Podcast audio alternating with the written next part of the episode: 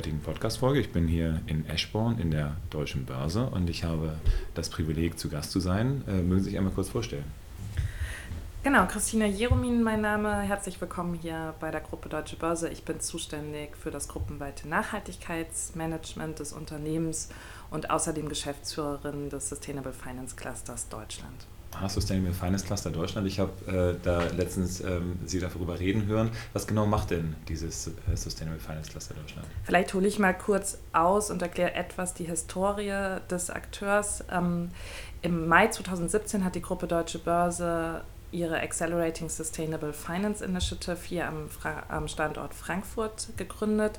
Eine Initiative, ähm, von äh, führenden Finanzhäusern hier am Platz, um das Thema äh, Nachhaltigkeit in die Strukturen der Finanzbranche stärker zu implementieren, Verantwortungsbereiche zu identifizieren und konkrete Handlungsschritte zur Stärkung des Themas Nachhaltigkeit in der Finanzbranche ähm, voranzutreiben.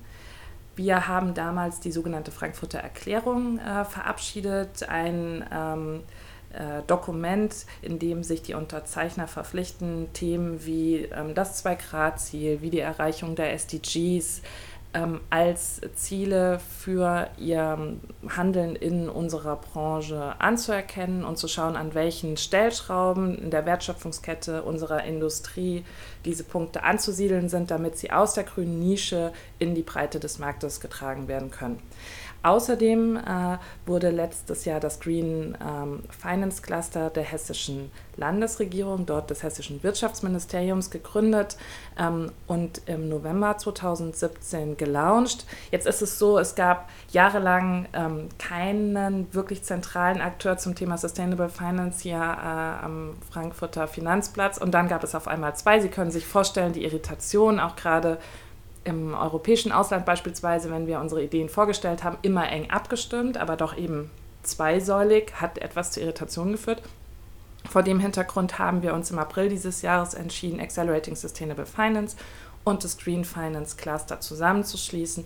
Und das ist nun das Sustainable Finance Cluster Deutschland mit äh, rund äh, 60 Unterstützern, ähm, Kooperationspartnern, Mitgliedern aus der Finanzindustrie, aber auch aus äh, der Wissenschaft, auch aus der NGO-Welt, die sich jetzt eben dem Thema verschreiben, Sustainable Finance in Deutschland aus der betroffenen Industrie selbst heraus weiterzuentwickeln.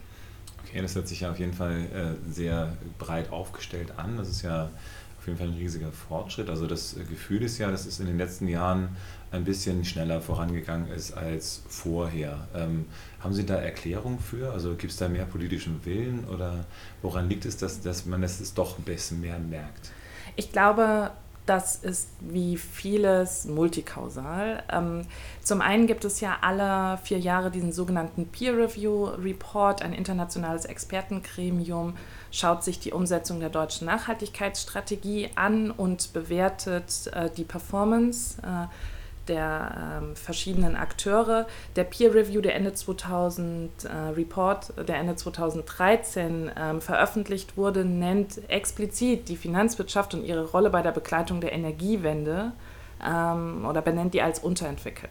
Das war für uns als Gruppe Deutsche Börse, ähm, als wir uns im Vorfeld von unserer eigenen Initiative gefragt haben, was können wir denn machen im Bereich Sustainable Finance, der Moment, wo wir aufgewacht sind und gesagt haben, okay, das führt jetzt auch langsam wirklich zu Reputations... Äh, Risiken ähm, für unsere Branche, wenn wir uns in diesem Thema nicht bewegen. Und es ist eigentlich doch schon einiges da, wenn man sich jetzt mal auf Produktseite umschaut, auch wenn man sich ähm, Infrastrukturmomente umschaut, äh, anschaut, kann man ja nicht äh, sagen, die komplette deutsche Finanzindustrie ist nicht zukunftsfähig. Da gibt es ja durchaus ähm, äh, auch äh, gute Anfänge, ähm, nur die häufig verkümmern die in einzelnen Ecken. Die müssen konsolidiert werden, die müssen mal ans Tageslicht befördert werden, die müssen mit zivilgesellschaftlichen, mit politischen, mit wissenschaftlichen Akteuren diskutiert werden und weiterentwickelt werden. Also zum einen, es gibt einen Wunsch zu partizipieren aus der Branche selbst. Zum anderen ähm, zeitgenössische Herausforderungen wie demografischer Wandel, Klimawandel, internationale Migrationsströme ähm, werden zunehmend zum Risiko äh, für die Finanzindustrie, ähm, nehmen zunehmend äh, einen Platz in den Risikoportfolien der verschiedenen Finanzakteure ein. Auch da gibt es dann, ist nicht ganz so ein schöner äh, Grund, warum sich das bewegt, aber es ist ein dringlicher Grund. Äh, da gibt es einfach ein gewisses Bedrohungsszenario, das sich dann auch niederschlägt in ähm, regulatorischen ähm, Verpflichtungen, die zunehmen, äh, wenn wir darüber nachdenken, die Offenlegung von den sogenannten fälschlicherweise sogenannten nicht finanziellen Kennzahlen auf Unternehmensseite, jetzt ausgehend von einer EU-Richtlinie, äh, wenn wir an den EU Action Plan on Sustainable Finance denken, der jetzt in Brüssel umgesetzt wird und konkrete Auswirkungen auf die Mitgliedstaaten haben wird. Ähm, also da passiert auch politisch sehr viel. Sie sehen, ähm, das ist ein bunter Strauß an ähm, äh, Dingen, die visibler werden, Druck, der zunimmt, aber auch Wille, der sich in der Industrie selbst bildet und das Thema vorantreibt, was wir grundsätzlich unglaublich unterstützen. Und ich glaube, jetzt geht es darum, ähm, im Verbund all dieser Akteursgruppen zu definieren, wo das Thema in Deutschland äh, stehen soll, wer äh, welche Verantwortung hat, um es innerhalb äh, Deutschlands, aber auch über die Grenzen hinaus, wenn Sie an unsere europäische Verantwortung da auch denken, ähm, betreut und weitertreibt und ähm, wie wir uns einfach die Finanzbranche der Zukunft vorstellen, weil jetzt haben wir noch die Möglichkeit, hier aktiv mitzubringen. Mhm. Ähm, ja, was sind denn so die, äh, gibt es dann so einen Minimumkonsens in, äh, äh, in dem, was, was sie dann machen? Also sind sich jetzt, ich sag mal, eine DK, eine Union, eine DWS und so weiter alle einig, dass äh, wir irgendwie gemeinsam was durch Finanzprodukte gegen den Klimawandel tun können?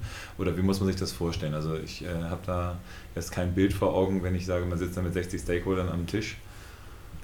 Also Konsensfindung ist wie immer äh, eine Herausforderung der Konsens, dass die Finanzindustrie nicht an äh, der Seitenlinie stehen kann, wenn alle anderen Wirtschaftssektoren aktiv um Transformation ringen und die vorantreiben. Dieser, diesen Konsens gibt es.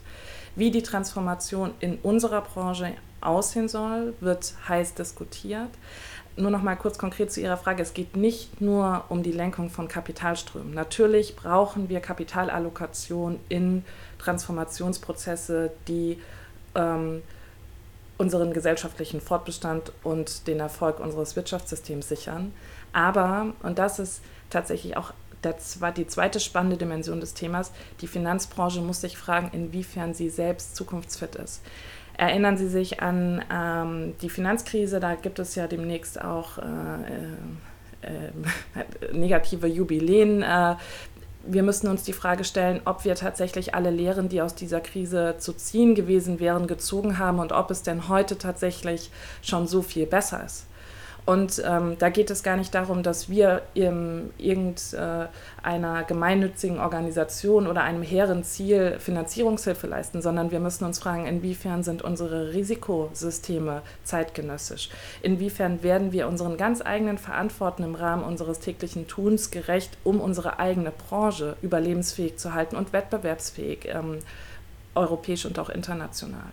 Das heißt, das ist auch ein ganz äh, intrinsisches Interesse, das die Branche hier treibt. Und es hat auch etwas mit der Sicherung ähm, unseres Erfolgs in der Zukunft, unserer Überlebensfähigkeit zu tun, dass wir diese Aspekte in die klassischen Finanzsysteme einbauen. Und zwar nicht nur in der grünen Nische, sondern in der Breite.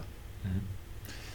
Ähm, ist es denn nicht in Deutschland äh, viel einfacher, Sustainable Finance umzusetzen, wenn eigentlich die meisten Privatkundengelder ja gar nicht irgendwie aktiv gelenkt werden, sondern eigentlich ja direkt bei der Bank liegen? Die Bank könnte ja theoretisch sagen, ich äh, kann das direkt steuern und könnte das dann eins zu eins umsetzen, ohne dass der Kunde das merkt. Also ohne das als, als bösartige Frage zu meinen.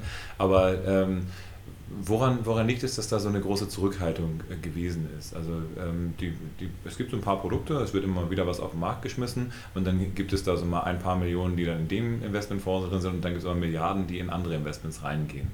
Ähm, gibt es da irgendwie eine, eine Meinung zu, warum, äh, warum muss es so ein Sustainable Finance das da geben? Das muss ja aus den äh, Finanzdienstleistern selber herauskommen. Naja, wie gesagt, inwiefern sich das Druck- und Droh-Szenario verändert hat von außen, habe ich ja eben schon mhm. erklärt. Das hat natürlich zum Aufwachen geführt. Ich hatte Reputationsrisiken äh, erwähnt.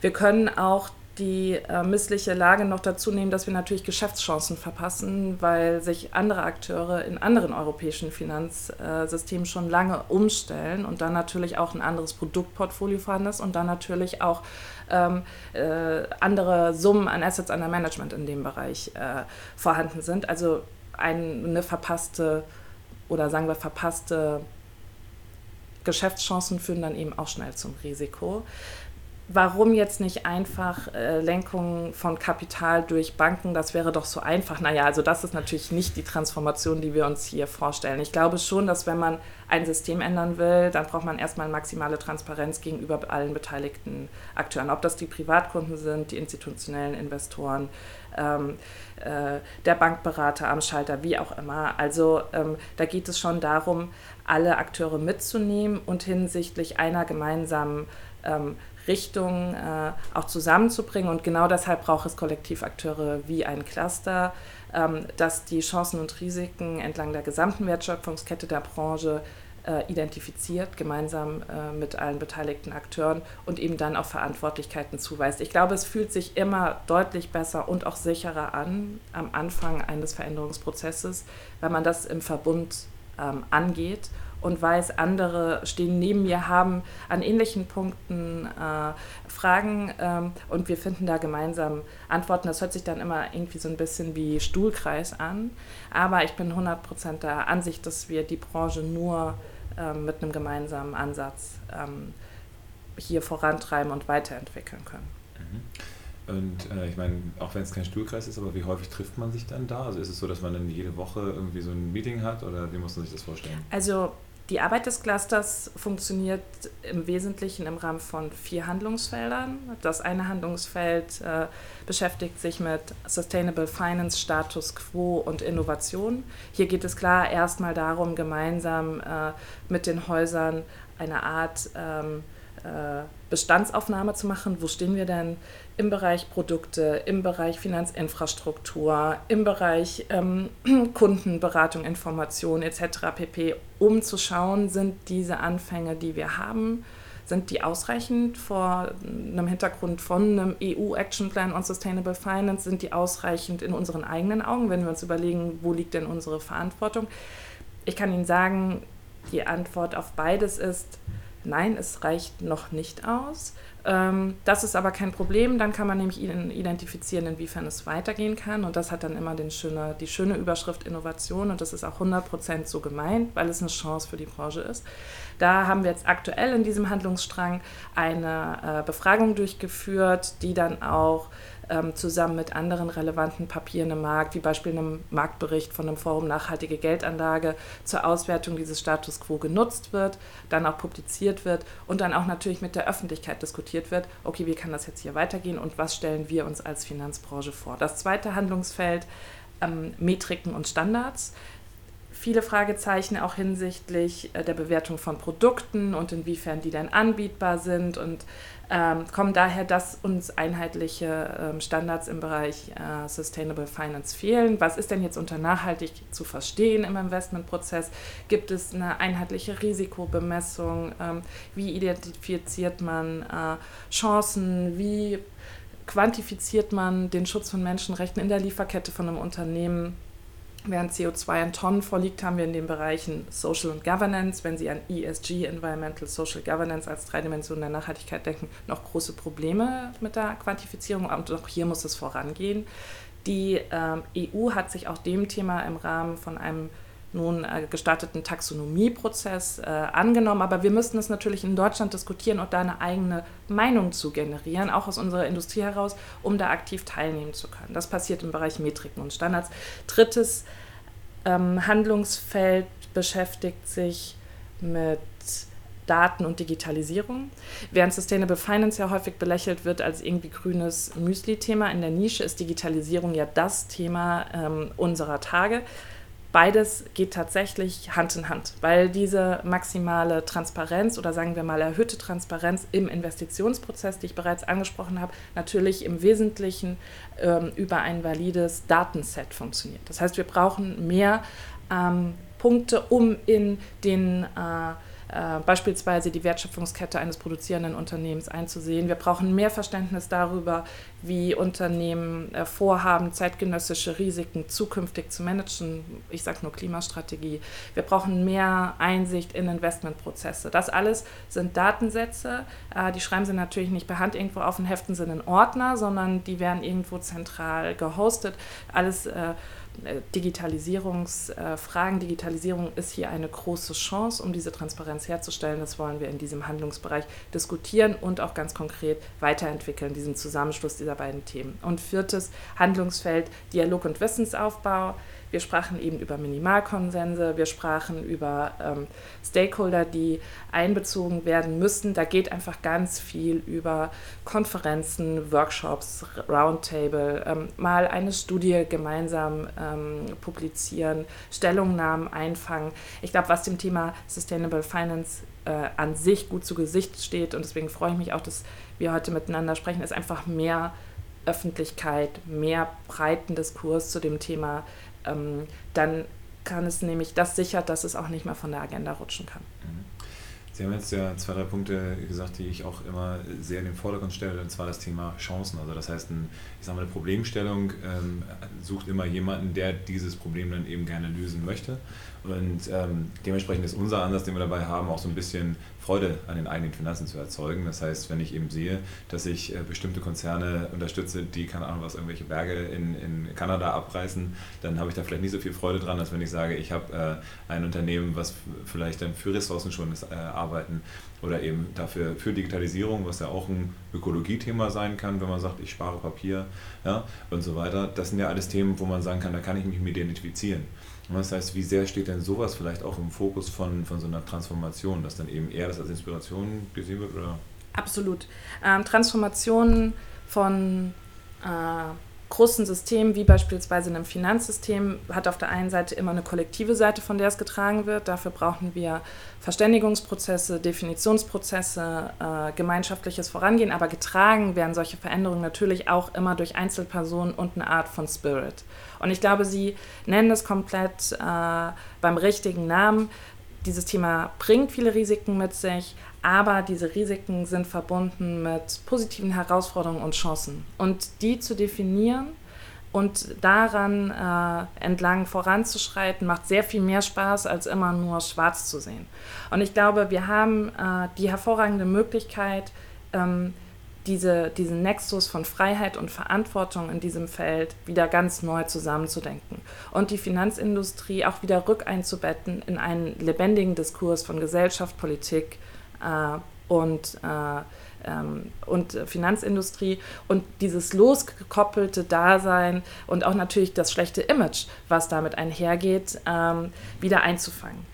Und natürlich macht es sehr viel mehr Spaß, in Unternehmen zu investieren, äh, deren, ähm, äh, sagen wir mal, gesellschaftliche Wirkung äh, neben einer positiven Rendite ersichtlich ist und die ganz klar an ähm, dem Grundgerüst einer zukunftsfähigen Wirtschaft äh, mitarbeiten. Es kann aber genauso befriedigend sein, eine Branche, die vielleicht heute noch nicht den Herausforderungen ähm, genannter Szenarien gewachsen ist, zu helfen, sich zu transformieren.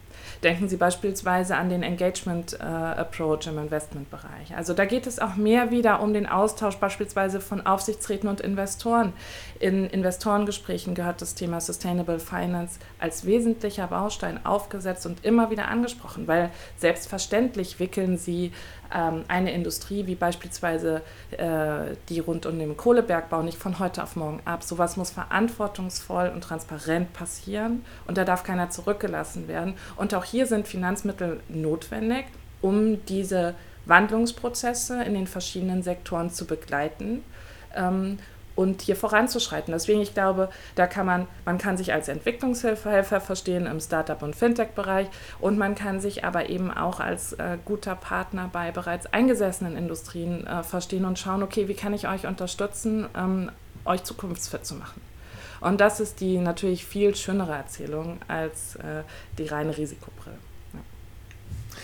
Ja, also auf jeden Fall. Es äh, gibt auf jeden Fall viele Möglichkeiten, sich äh, selbst da auch mit dran zu beteiligen. Also stellen wir auch immer wieder fest. Ich habe jetzt auch mit verschiedensten Teilnehmern was gemacht. Ich meine, die deutsche Börse hat natürlich dann einen sehr großen Überblick auch über die einzelnen Branchen. Gibt es denn da irgendwelche richtigen Highlights, wo man sagen würde, das sind, äh, ist eine Branche, wo man halt sagt, die haben das schon seit längerer Zeit gut begriffen und die könnte man sich als Vorbild nehmen? Also kriegt man das dann irgendwie auch mit? Also ich würde jetzt erstmal hebe ungern einzelne Branchen heraus, weil ich glaube, der Vergleich zwischen den Branchen, dadurch, dass die ganz unterschiedliche Herausforderungen, mit ganz unterschiedlichen Herausforderungen konfrontiert sind, ist immer ein bisschen schwierig. Aber sagen wir mal, wir gucken mal in die DAX-Welt, bin ich doch positiv überrascht, wie beispielsweise das Carbon Footprinting, also die Transparenz im Bereich äh, CO2-Intensität der eigenen Wertschöpfungskette voranschreitet. Wenn Sie hier an äh, Akteure wie das CDP, ehemals Carbon Disclosure Projekt, äh, denken, die ja diese